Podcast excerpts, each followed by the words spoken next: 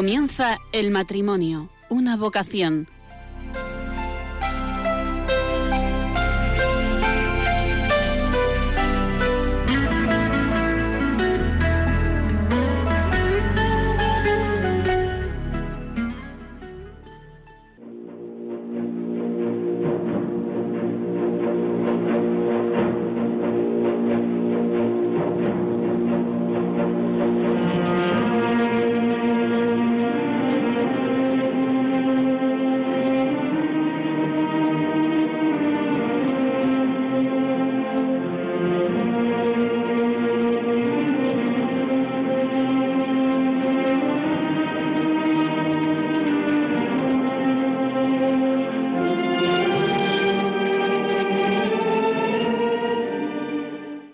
Buenas noches, queridos oyentes de Radio María.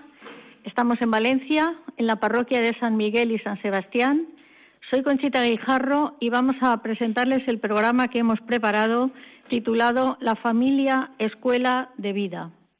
Y la hemos preparado con unas reflexiones que nos hizo San Juan Pablo II en la Carta a las Familias que nos escribió en el año 94 y que siguen estando de actualidad en este año y lo estarán siempre conviene leerla de vez en cuando. La familia es un bien común, fundado en el matrimonio estable para toda la vida, asentado en el consentimiento que se dan los novios y que constituye el bien común de los esposos, la procreación y la educación de los hijos, transmitiéndoles la fe y se convierten así en la iglesia doméstica. La persona humana, el hombre y la mujer están llamados a vivir en la verdad, en el amor y en la entrega sincera de uno mismo, y para los católicos el sacramento nos ayuda a conseguirlo. Y antes de dar paso a nuestros invitados, deseo recordarles que el miércoles pasado comenzó la cuaresma, parte muy importante de nuestra vida de fe. Vivamos en familia estos días hasta la resurrección, participando en los oficios del jueves y viernes santo, en las procesiones, en el rezo del Vía Crucis, en el rezo del Santo Rosario, etcétera. Y así transmitimos la fe a nuestros hijos y nietos y familiares de la mano de la Virgen. El Papa Francisco nos propone 15 sencillos actos de caridad que él ha mencionado como manifestaciones concretas del amor a Dios. Se los voy a resumir. Primer consejo que nos da el Papa Francisco, sonreír. Un cristiano siempre es alegre. Dar las gracias, aunque no debas. Recordarle a los demás cuánto los amas. Saludar con alegría a esas personas que ves a diario. Escuchar la historia del otro sin prejuicios con amor. Detenerte para ayudar. Estar atento a quien te necesita. Levantarle los ánimos a alguien. Celebrar las cualidades o éxitos del otro seleccionar lo que no usas y regalarlo a quien lo necesita. Ayudar cuando se necesite para que otro descanse. Corregir con amor y no callar por miedo.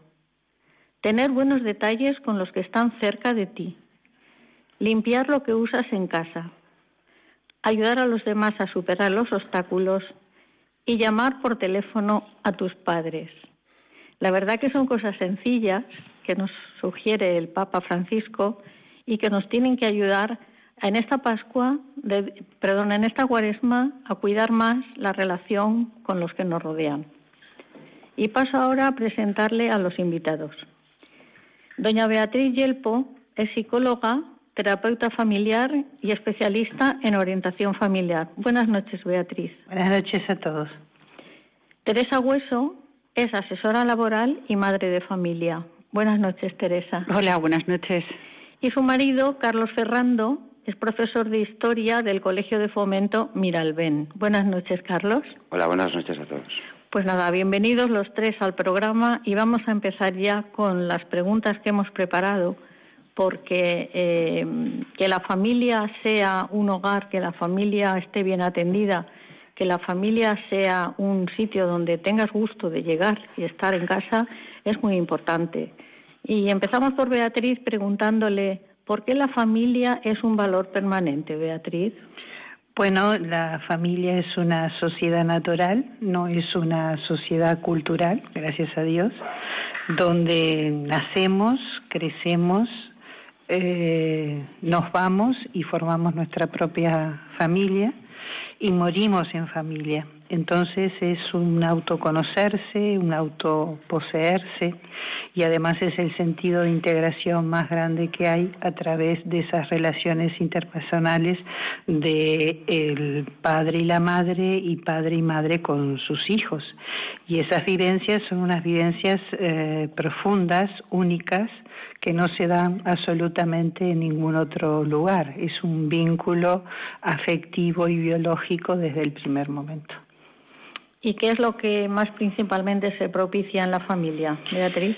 Bueno, yo creo que la familia se fomenta a través de esa convivencia y ese compartir un estilo de vida y en ese estilo de vida hay unos valores, hay unas experiencias cotidianas, hay una sapiencia, se cultiva la generosidad y la sinceridad por encima de todo y tal vez lo más bonito, el darse y eso nos va a llevar a un estilo de vida de familia. Por eso cada casa es única y irrepetible, igual que la vida de los seres humanos, porque cada casa tiene, como siempre decimos, su aroma, su olor, eh, sus características al entrar, su calidez. No hay ninguna exactamente igual y donde hay unas costumbres, unas tradiciones y por supuesto eh, una forma de festejar, una forma de ocio, hasta como divertirte, y donde cada uno que se está formando es una personita y esa persona tiene un valor eh, que no lo da ninguna pseudofamilia. Muy bien, ahora pasamos al, matrimonio porque mm, además del cariño que os tenemos, porque habéis venido en varias ocasiones, eh, hoy vamos a hablar de un tema que yo creo que no lo habíamos tocado en Radio María y es que vosotros habéis adoptado, adoptado a dos niños. Muy bonito. Bueno, dos niños, ya son dos adolescentes. Sí. ¿Cuándo decidisteis hacer un proyecto de vida con esta adopción? Pues vamos a ver, cuando uno va creciendo en el ambiente familiar, pues efectivamente mm, vas descubriendo mm, y quién eres, cómo eres y buscas un sentido a todo lo que haces. Entonces, en ocasiones lo planteas abiertamente a tus padres, en ocasiones pues a, través de un director espiritual, como fue mi caso, y eh, te ayuden a descubrir tu vocación. Entonces, en ese momento dices, efectivamente, mi vocación es el matrimonio, ¿no? Cuando ya conozco a Teresa es curioso porque me lancé a por ella buscándole novio a ella. Entonces resulta que dije, a la porra tú, ella es para mí. Sabías lo que te jugabas. Efectivamente. Y entonces, en ese momento, eh, conforme la vas conociendo, tal, mm, te vas ilusionando para decir, esta es la mujer que hay en el mundo para mí. Y efectivamente, notas que con todas las dificultades, pues que las propias de la vida, tal, Em, te completas, o sea, y ves como tu vida sin, sin tu mujer pues no tiene ese sentido, porque efectivamente mi mujer es mi vocación. Y, entonces, claro, decidimos completarlo con la adopción de los niños porque eh, realmente em, queríamos una familia, es curioso porque cuando estábamos de novios, estábamos festeando, me acuerdo que queríamos, por los hijos que Dios quiere, una familia numerosa, y mira por dónde luego tuvimos que ir a adoptar, ¿no? El hombre propone y Dios dispone. Entonces, es curioso que, efectivamente la, adopción de nuestros hijos ha agrandado el amor nuestro, hemos aprendido a ser más pacientes el uno con el otro, hemos llegado a querer a la otra persona como es ella, y, eh, y realmente todo volcado hacia la educación de nuestros hijos. Mm. O sea, y realmente dices, pues, por ejemplo, si los chiquitos, papá, tal, mío, la mamá es que se ha enfadado, y yo digo, déjala que tiene derecho a enfadarse. Entonces, a ver qué haces tú para evitarlo, ¿no? Y entonces es un aprendizaje continuo y lo que es más apasionante es descubrir cómo cada día quieres más a tu mujer cómo cada día eres más completo como hombre, cómo cada día vas creciendo a pesar de la edad que ya vamos entrando, ¿no? Y entonces, precisamente, son la vida te va acercando a un momento de plenitud tan grande que hay que esparcirlo porque no te lo puedes quedar para ti. Hay que contarlo. Hay que contarlo, hay que contarlo. Muy bien, para eso está Radio María. Efectivamente. Teresa, mm, ¿cuáles eran los temas de conversación que teníais para tomar esta decisión? ¿Cómo fue? Cuéntanos tú desde el punto de vista femenino. Pues desde el punto de vista, bueno, casi voy a llorar de emoción de oír a, Carlos, es cierto. Eh, realmente mm, nosotros vimos que, que bueno, que, queríamos ser, mm, si, si, Dios quería, queríamos ser padres y entonces teníamos que poner pues los medios que, que la naturaleza ponía a nuestra disposición, entre ellos también rezando si verdaderamente eh, nuestros hijos tenían que venir por la adopción. Y desde luego es así como luego a ellos les hemos ido explicando eh, esta circunstancia, eh, cómo eh, delante del altar del matrimonio les decíamos a la Virgen los hijos que tú quieras, Señor, los hijos que tú quieras, como tú quieras, donde tú quieras, hijos, les cuento a ellos, les contamos. Y nos ha hecho dar la vuelta al mundo a buscaros. Entonces, esta es la realidad, ¿no? Yo creo que al final ahí ha sido ese proyecto, ¿no? El querer ser padres, el querer ser padres de los hijos que Dios nos dé, no de, cualquiera. Eso también nos, nos llevó a, no optar por ningún país, sino por un país que estuviera, cuyo proceso estuviera tutelado eh, precisamente para no caer en, ningún, en ninguna elección. Los hijos que Dios nos dé, como Dios los dé, nos los dé y donde Dios nos los dé. Y esa es la, auténtica realidad de, del proceso de adopción. Finalmente, eh, sin duda, tuvo un papel muy importante la figura de Eloy San Juan Pablo II, eh, pues porque cuando ya nos dijeron hay dos niños esperando en, en Rusia, pues mm, muerta de miedo, muerta de miedo. Y, Carlos me decía, pero Teresa, pero, pero que bajo las maletas, que nos vamos. Y yo sí, pero... Y entonces me puse a rezarle a, a, San Juan Pablo II, entonces Juan Pablo II acaba de fallecer. Y enseguida no tengáis miedo, digo, bueno, estoy muerta de miedo. Pues nada, adelante. Señor, allá que nos vamos. Y, y, bueno, pues yo creo que es uno de los, de los regalos más, más maravillosos que hemos tenido en nuestro matrimonio, sin duda. Qué bonito. ¿Qué años tienen ahora? Ahora tienen 14 y 15. Bien, bien, adolescencia. Es una, es, es una adolescencia, es otra etapa, otro reto. Muy bien. Pues, Beatriz, ¿qué ha sucedido a través del tiempo en la familia, Beatriz? Bueno, parece que la familia está en una crisis total, que va a desaparecer, que ya no tiene sentido, vienen todas las familias, los prototipos de familia, pero la familia no está en crisis. Creo que la familia, por eso decimos que es única y permanente, porque lo que ha sucedido es una simple evolución, es más compleja, pero no es difícil ni imposible, simplemente que mm, con la mm, entrada de la mujer en la sociedad de un modo ya lo laboral más comprometido, antes se hacían las cuestiones domésticas, se dedicaba a la educación de sus hijos, a cuidar mucho a su esposo, pero esta relación eh, trabajo que tenemos que conciliar las mujeres, hemos agregado, hemos sumado, no hemos ni dividido ni restado, simplemente que se tiene que convertir en una familia más colaboradora, porque es una época compleja, complicada, tal como lo estoy diciendo. Entonces los encargos se tienen que distribuir. Y si se distribuye hay más tiempo para disfrutarse, hay más eh, tiempo para pasarla bien, es una forma de aprender a ser más generoso y sobre todo que cada uno, de acuerdo a su edad, a su sexo, puede hacer aquellas cosas que le van muy bien. No hay que hacer las cosas que no nos van bien, sino que si a alguien le da bien barrerlo, barra, si a alguien le sirve hacer las camas, las camas, si a alguien le gusta sacar la basura, la basura. Entonces parece que todo se facilita.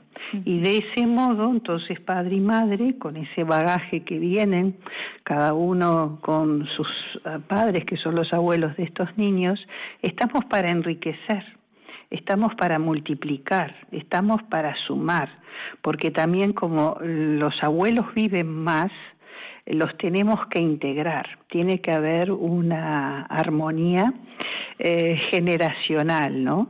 Porque al vivir más los tenemos que cuidar más. Y entonces eso es algo que tenemos que pensar mucho, valorizar, porque ellos nos pueden dar eh, su compañía, su apoyo, su palabra y no reducirlos a casas y residencias donde mm, no tienen lo más fundamental que hay una familia, que es el amor. El cariño personal de los hijos, de los nietos. Hoy he oído una noticia que supongo que será cierta, que no recuerdo el país, se ha hecho una residencia para personas mayores y niños de 3 a 5 años y pasan unas horas de la jornada escolar los niños con los abuelitos y los abuelitos les está entrando unas ganas de contar cuentos, de vivir, de sonreír. Si es que los abuelos somos muy importantes, yo no sé.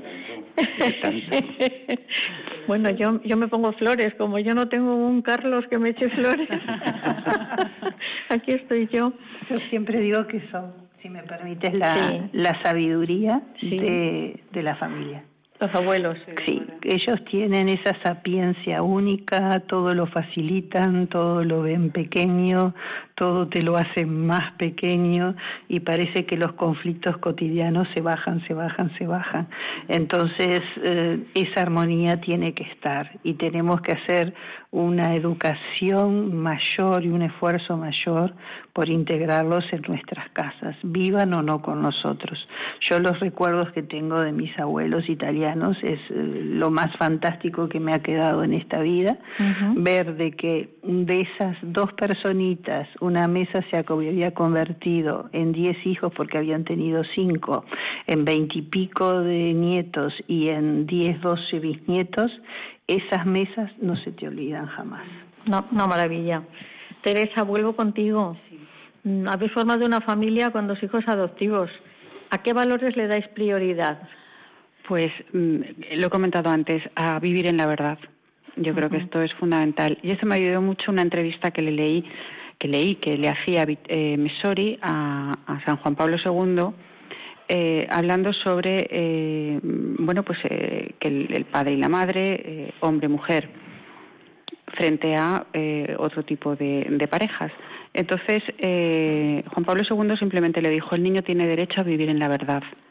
Entonces eso a mí me, creo que era la respuesta más, más que daba solución a muchas de las cuestiones que hoy en día se plantean al respecto. Y eso fue lo que también pensamos que para nuestros hijos tenía que ser vivir en la verdad desde el primer momento, porque es su, su existencia, es su tesoro existencial, el saber que son hijos adoptados por la gracia de Dios y, además de ello que, efectivamente eh, están, están con nosotros, son nuestros hijos, porque así lo ha querido Dios, podían haber sido otros, pero no, son ellos.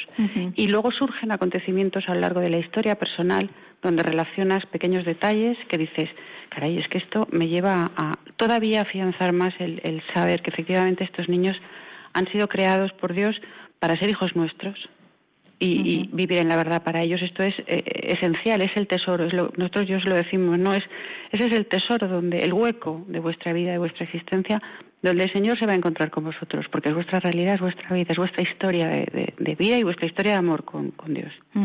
Carlos querías yo, tú sí quería completar lo que comenta Teresa que estamos muy papales esta noche pero pero es que nos marcan la vida los papas nos marcan la vida. Y cuando Teresa dice que lo que decía San Juan Pablo II, que los niños tienen derecho a saber la verdad, luego cuando Benedicto XVI vino a España a la Jornada Mundial de la Juventud, tuvo un encuentro en el Escorial con profesores universitarios. Yo no soy profesor universitario, pero mentalmente me metí dentro del monasterio a escuchar a, Benedicto XVI y me acuerdo que el, calibre intelectual que tiene Benedicto XVI y el calibre intelectual de todos los profesores universitarios que estaban dentro del templo del monasterio del Escorial, eh, comentaban que, Benedicto XVI les dijo, os caracterizáis los profesores universitarios por buscar la verdad. No os perdáis, la verdad no es un concepto, no es una idea, la verdad es Cristo. Y entonces ese es el principal, el principal valor en el que basamos la educación de nuestros hijos, ¿no? En identificarlos con Cristo, que conozcan a Cristo y que se enamoren de Cristo. Muy bien, porque nadie quiere lo que no conoce. Efectivamente. Para querer a Cristo hay que conocerlo. La mejor forma de conocerlo pues es leer el Evangelio todos los días, es asistir a misa los domingos, es bueno lo que vosotros hacéis. Queridos oyentes, cuando son las nueve y veinte y las ocho y veinte en nuestras queridas Islas Canarias, vamos a hacer un pequeño corte musical con unas ideas que da el Papa Francisco, porque como dice Carlos, esta noche es que estamos nombrando mucho a los papas. Hasta ahora mismo. Queridos hermanos y hermanas, retomamos hoy las catequesis sobre la familia, hablando de los niños, muchos de los cuales sufren desgraciadamente auténticas historias de pasión.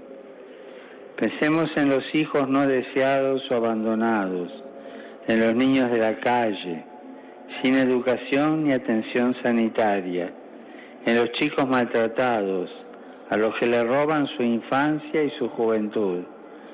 Es una vergüenza para la sociedad y un grito de dolor dirigido directamente al corazón del Padre. Un niño nunca puede ser considerado un error.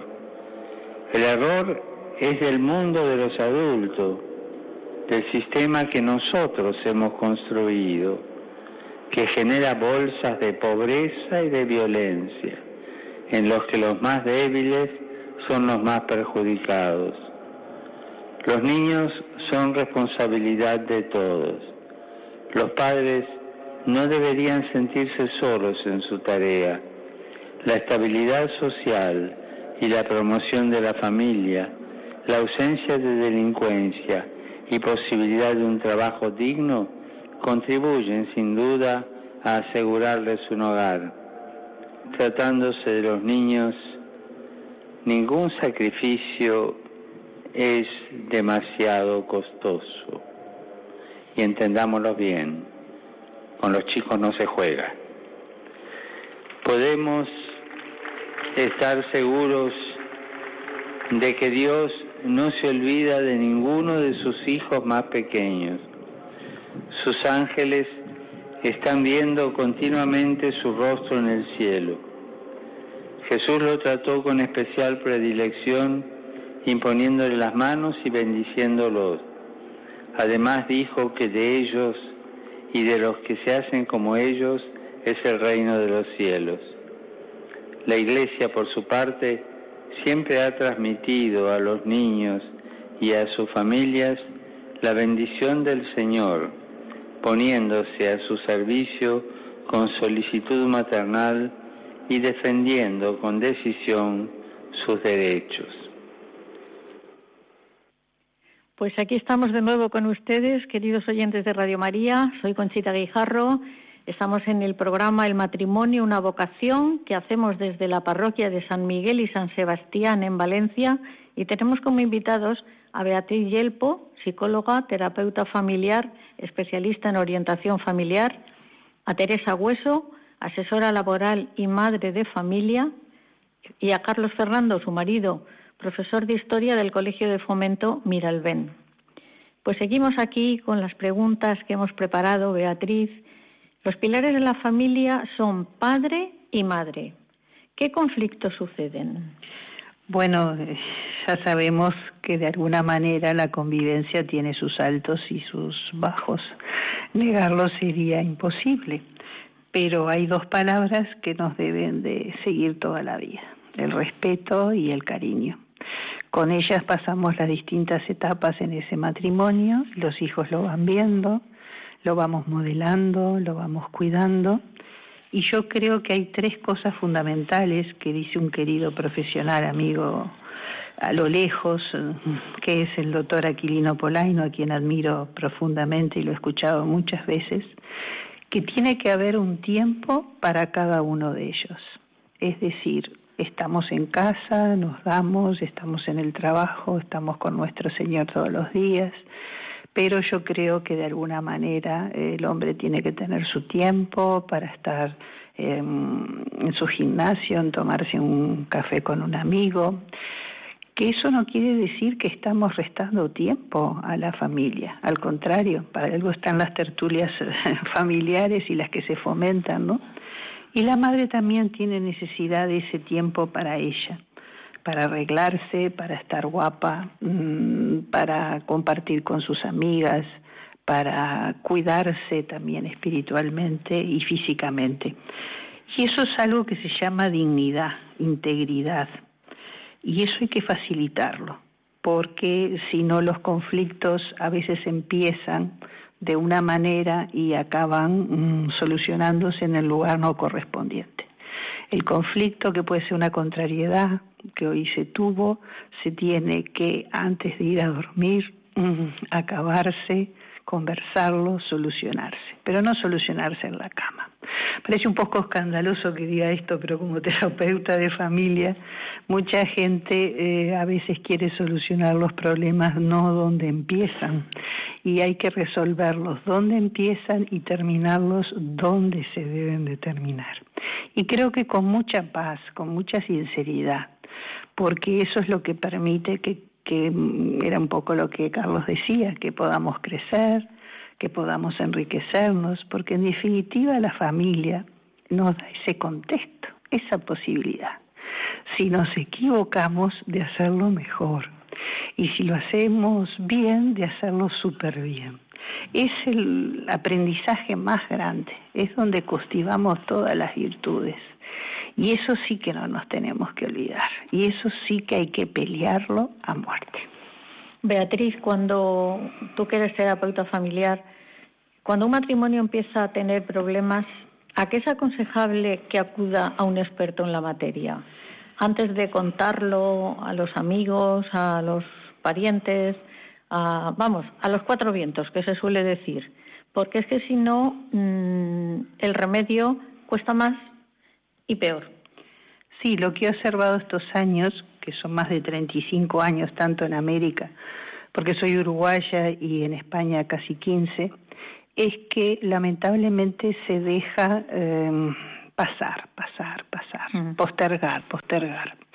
Los milagros existen, gracias a Dios pero las cosas que son pequeñas para que no se hagan tan grandes o ya mm, ha tomado una distancia y se ha enfriado tanto una pareja a veces tristemente y no es porque no se amen, se quieran, pero a veces está una palabra que se llama orgullo y rencor.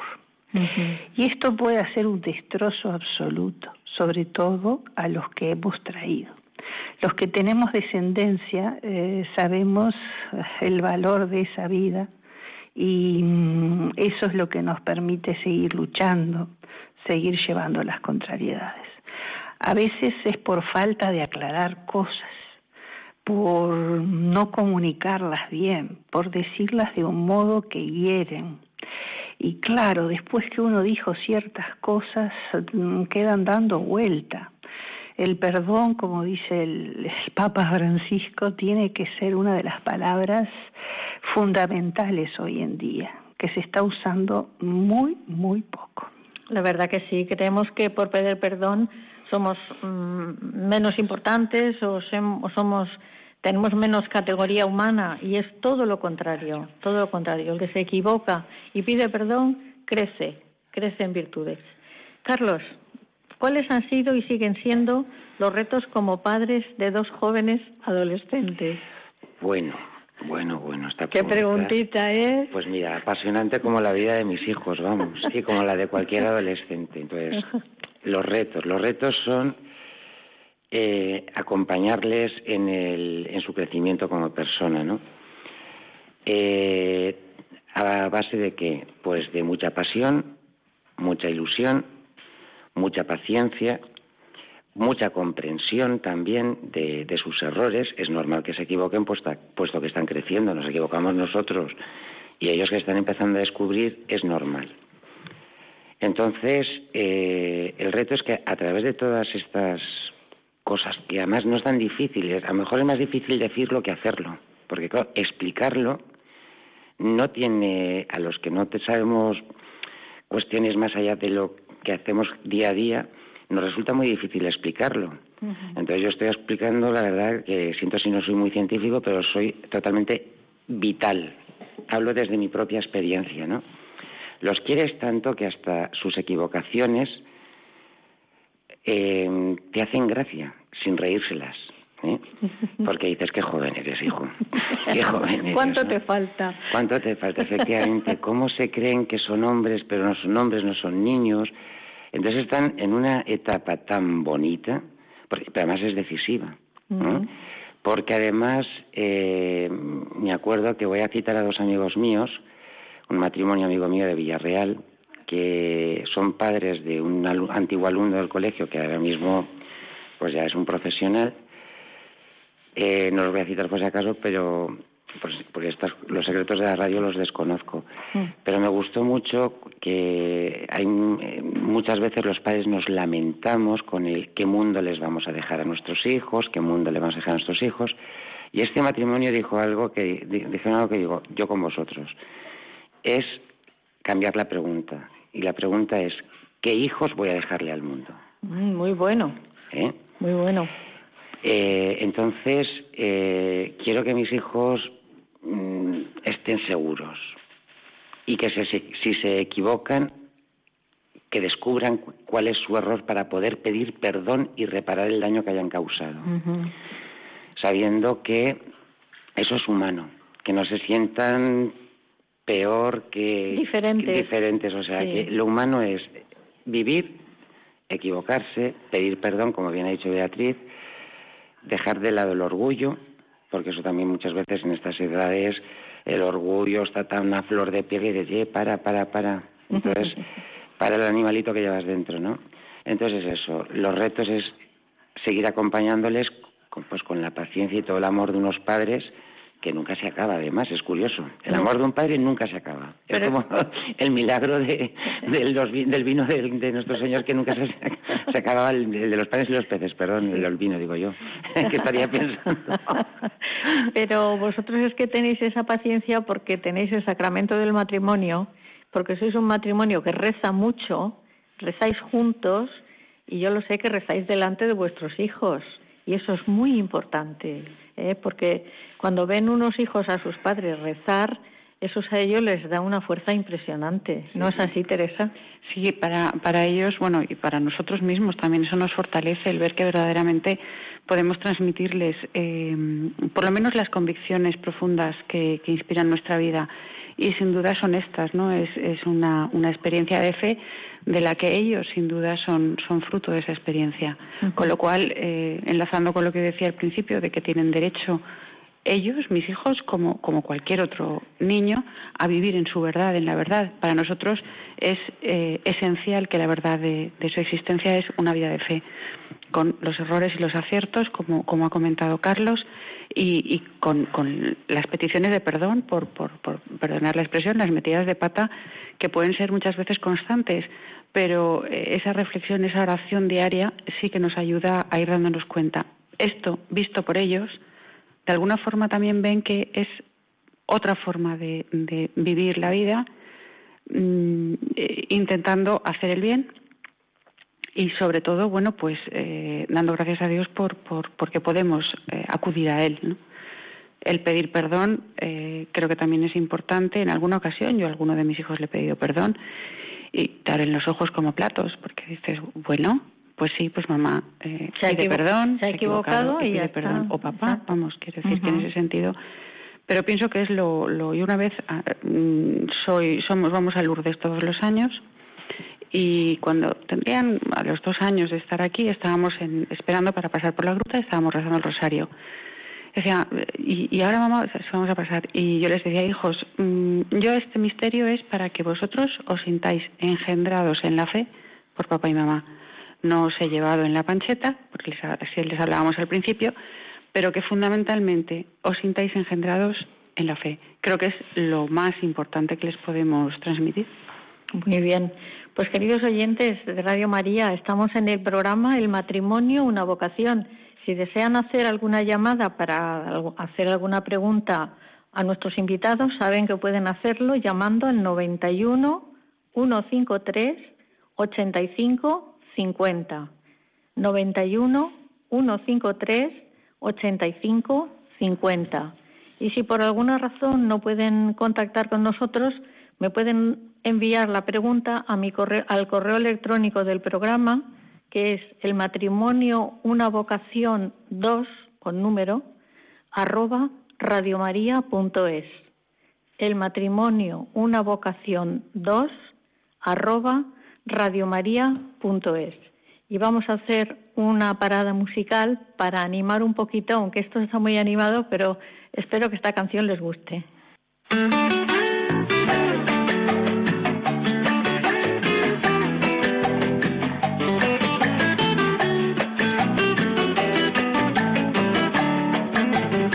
Cuando se miran sus ojos, cuando se escucha su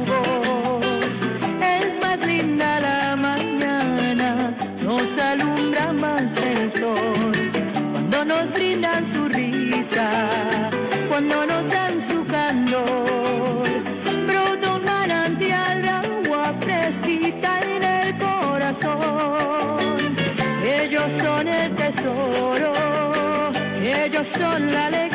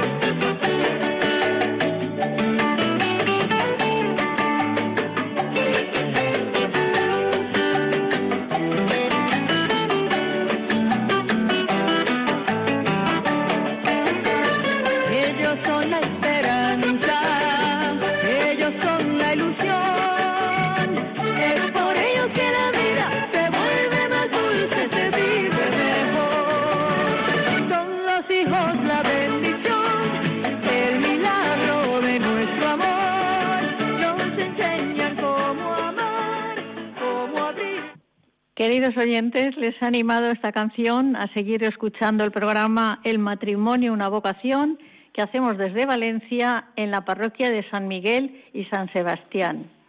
Seguimos con nuestros invitados y recuerden que pueden hacer preguntas en directo porque estamos aquí. Ah, a ver, dígame. Buenas noches. Dígame, por favor. Yo soy José Antonio, Hola, José Antonio, ¿desde dónde llama? Madrid Capital. Madrid Capital, ¿qué desea preguntar? No, es simplemente una cuestión de matiz. Eh, ¿Me oye? Sí, sí, dígame, dígame. Es una cuestión de matiz solamente. Esta última señora que ha intervenido eh, dice que con sus hijos rezan los matrimonios y que, vamos, que rezan unidos y, y que además, pues que, se, que sepan que son, eh, que son, eh, que son engendrados en la fe. Y yo le, le añadiría un matiz simplemente preposicional, en la fe y por la fe. Sí, es verdad, es verdad, porque ellos tienen muchísima fe. Ah, Sí, sí, pues sí, ya lo creo. Y además se lo agradezco, ¿eh? Se lo agradezco. No, me ayuda no, mucho mi digo, es, una, es una cuestión de sutileza muy sutil, pero. Que, que, que, que sepan, no sé si alguna vez se lo puede usted decir a sus hijos, que sepan que, que han sido engendrados en, en la fe Y por y la por la fe y por la fe de ustedes. Sin duda, José Antonio, de verdad que se lo, se lo agradezco enormemente. ¿eh? Me, completa, va. completa mi No, frase. Muy No, amable. la- las gracias a usted, muchas gracias. Muchas Gracias. gracias. buenas noches. Tenemos otra llamada, por favor, adelante. Sí, Dígame, buenas dígame. noches, Hola, buenas noches. ¿Desde dónde llama? de Burgos, ¿Y cómo se llama, por favor? María Ángeles. María Ángeles, dígame, ¿qué quería preguntar? Mira, yo mm, tenía idea, bueno, no sé si podré hacerlo. Quería, cuando va el esto de la esperanza, que suelen salir los enfermos, Sí, a, a Lourdes, me parece que es cuando sí, Lourdes, sí, sí. que, que no sé si podré ir, cómo se puede hacer o qué hay que hacer. Ah, pues Teresa, explícale cómo vais vosotros y si no, en la localidad de Burgos tiene que haber una hospitalidad de Lourdes, que se llaman así. Eh, en, en el arzobispado le informarán dónde está el domicilio de la hospitalidad de Lourdes. Ajá. Eso si quiere usted ir en grupo, en autobús o en tren, pero si quiere ir en, perso en, aut- en coche particular, vosotros vais en coche, ir, ¿no, pues, Teresa? Sí, nosotros solemos ir en coche, vamos ya pues prácticamente eh, 10 años, 11 años. Y vamos en coche. Luego, pues hacemos una reserva en, en algún eh, apart hotel, porque lo que queremos es hacer vida de Ya, familia cuando estamos allí. Es que yo, mm, mi hija no puede acompañarme, claro. Sí, yo soy ciega invidente. Yo Ah. tengo que ir con... Pues, pues entonces, entonces tiene que ir, como le decía Conchita Guijarro, tiene que ir al arzobispado. Y entonces, eh, normalmente todos los años las distintas diócesis organizan los viajes con enfermos, enfermos Sí. o, o personas que no pueden por sí mismas eh, desplazarse. Y entonces Sí. hay eh, voluntarios que ayudan, van dedicados exclusivamente a atender a todas las personas que viajan allí. Y la verdad es que es una experiencia, yo se la recomiendo. mm, es Hombre, es que siempre he estado pensando en ir, pero como mi familia pues no puede acompañarme porque ahora también mi marido está en la residencia porque también está enfermo. Sí. Y entonces pues digo, es que es que me voy ya, me voy a morir y no voy a tener esa suerte de decir quiero, voy a Lourdes y Voy, voy a poder Lourdes. ir. Pues, pues mm, sí, como nos ha dejado el número de teléfono, eh, pero insisto, yo creo que en el arzobispado no va a tener ningún problema. Quizá ahora Conchita a lo mejor tiene alguna referencia más, pero, pero fundamentalmente es eso, en el arzobispado eh, preguntar directamente para poder ir a, a Lourdes. Suelen ser eh, los 11, el día 11 de cada mes. ¿m? Ah, que salen todos los meses. Yo creí que era una vez al año. No, depende. A lo mejor, por ejemplo, eh, en distintas provincias, pues a lo mejor, quizá en Burgos a lo mejor es el 11 de abril o el 11, el 11 de abril, mayo y junio. Depende, ¿no? Pero, pero siempre es para estar allí el, el 11, sí. El 11, ya. Doña María Ángeles, le pedimos a la Virgen que le ayude a usted a encontrar esa fecha y ese viaje para ir a Lourdes y a la vuelta en un programa que usted sintonice nos lo cuenta. ¿Le parece bien? Sí, sí, es que eso es lo que deseo, porque mira, mi marido está ahora pobre con Alzheimer en, el- en la residencia, porque yo no le puedo atender y mi hija pues no, para todo no puede. Tenemos una persona que me, nos ayuda, pero no, no puede ser. Pues y entonces venga. digo, a ver si tengo suerte y la Virgen me cura y por lo menos le puedo cuidar. Ya verá usted como si usted vaya a la Virgen, vaya a Lourdes y seguro que vuelve transformada. Buenas noches y muchas gracias, doña María Gracias a Ángeles. ustedes, gracias. Adiós. gracias. Bueno, pues vamos a pedirle a la Virgen de Lourdes en concreto que ayude a María Ángeles a poder ir a- al santuario de, de Lourdes porque la verdad que es un es una suerte la que tenéis de poder ir todos los años. Mm, ya he, creo. yo he ido varios, pero mm, todos no, porque es que tengo muchos. bueno, vamos a ver. mm, voy a dejar la última pregunta para, para Beatriz. Así, eh, ¿eh, Beatriz? Mm, Carlos, ¿educar es más difícil hoy en familia o es un mito? ¿Qué dice No, la gente? No es un mito, no es un mito. Es más, eh, vamos a ver cómo explico yo esto. A mí me resulta mucho más fácil educar desde, desde mi familia e incluso, fijaros que voy a hacerlo incluso a la familia extensa, ¿no? Mis, mis cuñados, mis hermanos, mis sobrinos, todo, todo, todo me ayuda muchísimo a, a educar a, a nuestros hijos. Eh, por mi profesión, precisamente, eh, me veo con realidades pues dolorosas de familias desestructuradas y eso incide en una mayor dedicación como profesional de la educación a esos chavales que, que más, más necesitan. ¿vale? Entonces, pues obviamente, pues te vuelcas de, de una manera especial, te vuelcas con todos, pero de una manera especial eh, con los chavales que, que no tienen la oportunidad de disfrutar de ese acompañamiento paterno y materno eh, en- en- a lo largo de, de- de su crecimiento. Entonces, en absoluto es un mito. Tanto es así que en ocasiones, pues el matrimonio, una de las dos partes está más cansada o tiene especial dedicación a, a su trabajo profesional porque ese- esa temporada lo requiere y nos ayudamos en precisamente a suplir eh, la falta de tiempo y transformarlo en calidad de tiempo del, del cónyuge que puede, que puede hacerlo. hacerlo, ¿no? Muy bien. Entonces, en absoluto es un mito y es más, yo en, mi caso en concreto, yo sin mi familia me vería incapacitado de poder de poder de poder educar a mis hijos y cuidado y cuidado, eh siendo consciente que aquí estamos dando eh, un testimonio, me da un poquito de apuro porque hablo desde mi convencimiento. El día a día se me pega el polvo del camino, como en los zapatos, tengo que cepillarlos y en ocasiones cuando el, zapato se ensucia más requiere un tratamiento más de choque. ¿eh? O sea que perfectos aquí ninguno. No. Entonces que también, porque es que si no dices, qué majos, qué majos, y no, me da cierto apuro porque eso es lo que queremos hacer y desde hablamos desde nuestra desde nuestro interior que intentamos poner en práctica día a día ¿eh?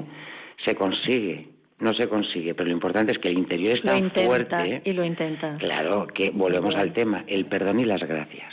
Entonces Teresa la conciliación la laboral y familiar tú cómo la llevas pues es complicada es complicada hoy en día. Eh, bueno quizá en todo tiempo no cada tiempo lleva su sus características y sus condiciones, pero como decía Carlos ahora mismo, eh, es verdad que si hay una corresponsabilidad y, como decía Beatriz también eh, en, una intervención anterior, hay una colaboración entre todos, cada uno hace eh, algo de, las tareas que tenemos en la familia, pues las cosas salen, salen. Es verdad que, que es eso, es colaboración, corresponsabilidad entre todos, es decir, todos a una y, bueno, pues, pues desde los niños, cada uno en función de sus capacidades o de sus habilidades, pero todos, el ir a una. Si no, desde luego, es muy difícil hoy en día y, se pone en riesgo la estabilidad. Del matrimonio. Sí. Así es.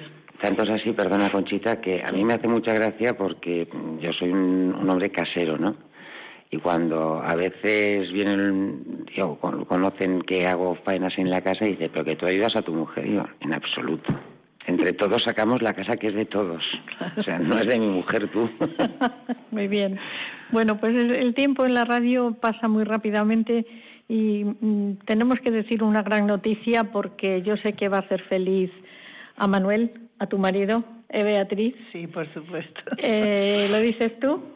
No, me gustaría que lo, digo yo. si no me emociono.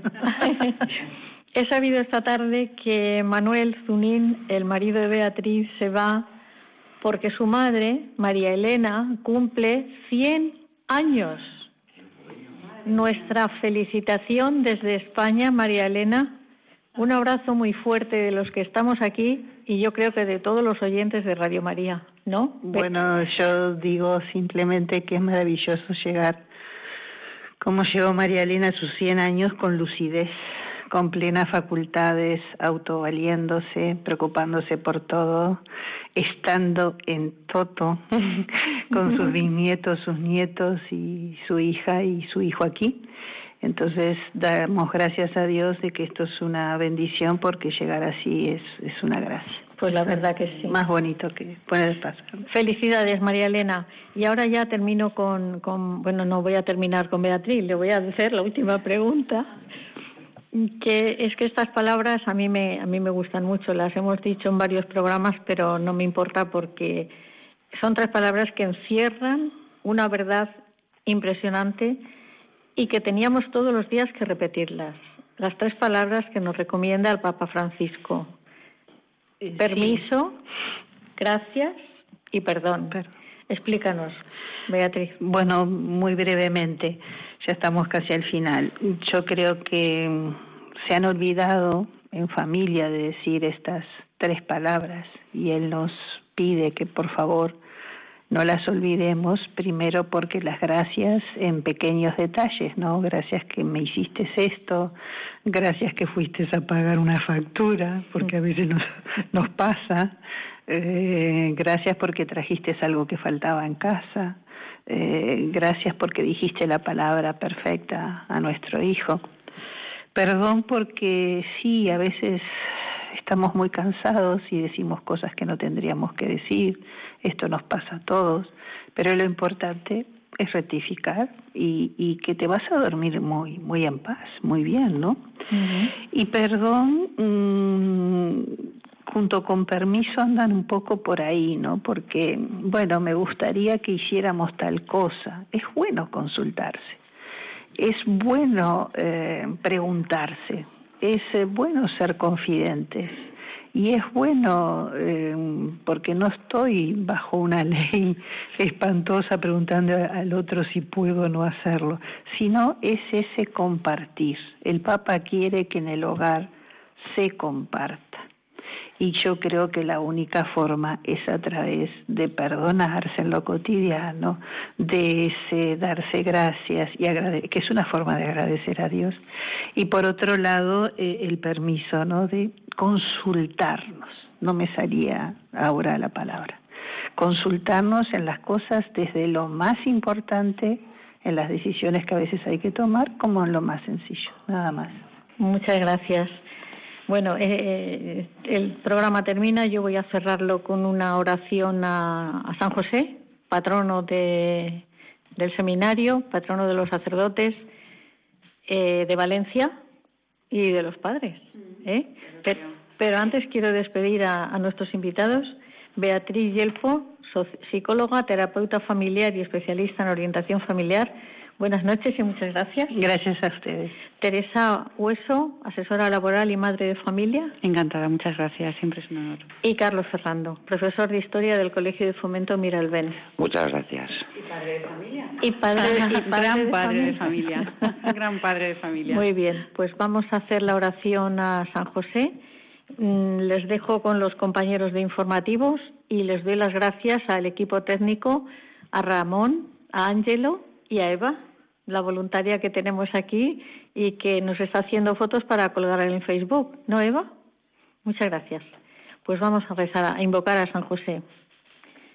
San José, guardián de Jesús y casto esposo de María. Tú empleaste toda tu vida en el perfecto cumplimiento de tu deber. Tú mantuviste a la Sagrada Familia de Nazaret con el trabajo de tus manos Protege bondadosamente a los que se vuelven confiadamente a ti. Tú conoces sus aspiraciones y sus esperanzas. Ellos se dirigen a ti porque saben que tú los comprendes y proteges.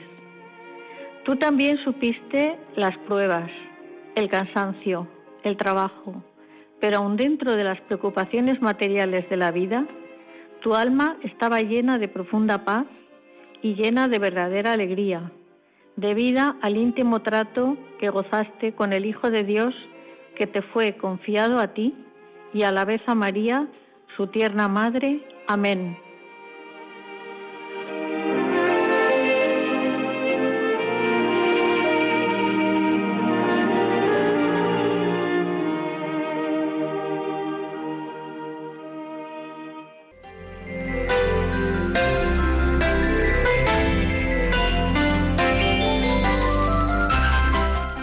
Han escuchado El matrimonio, una vocación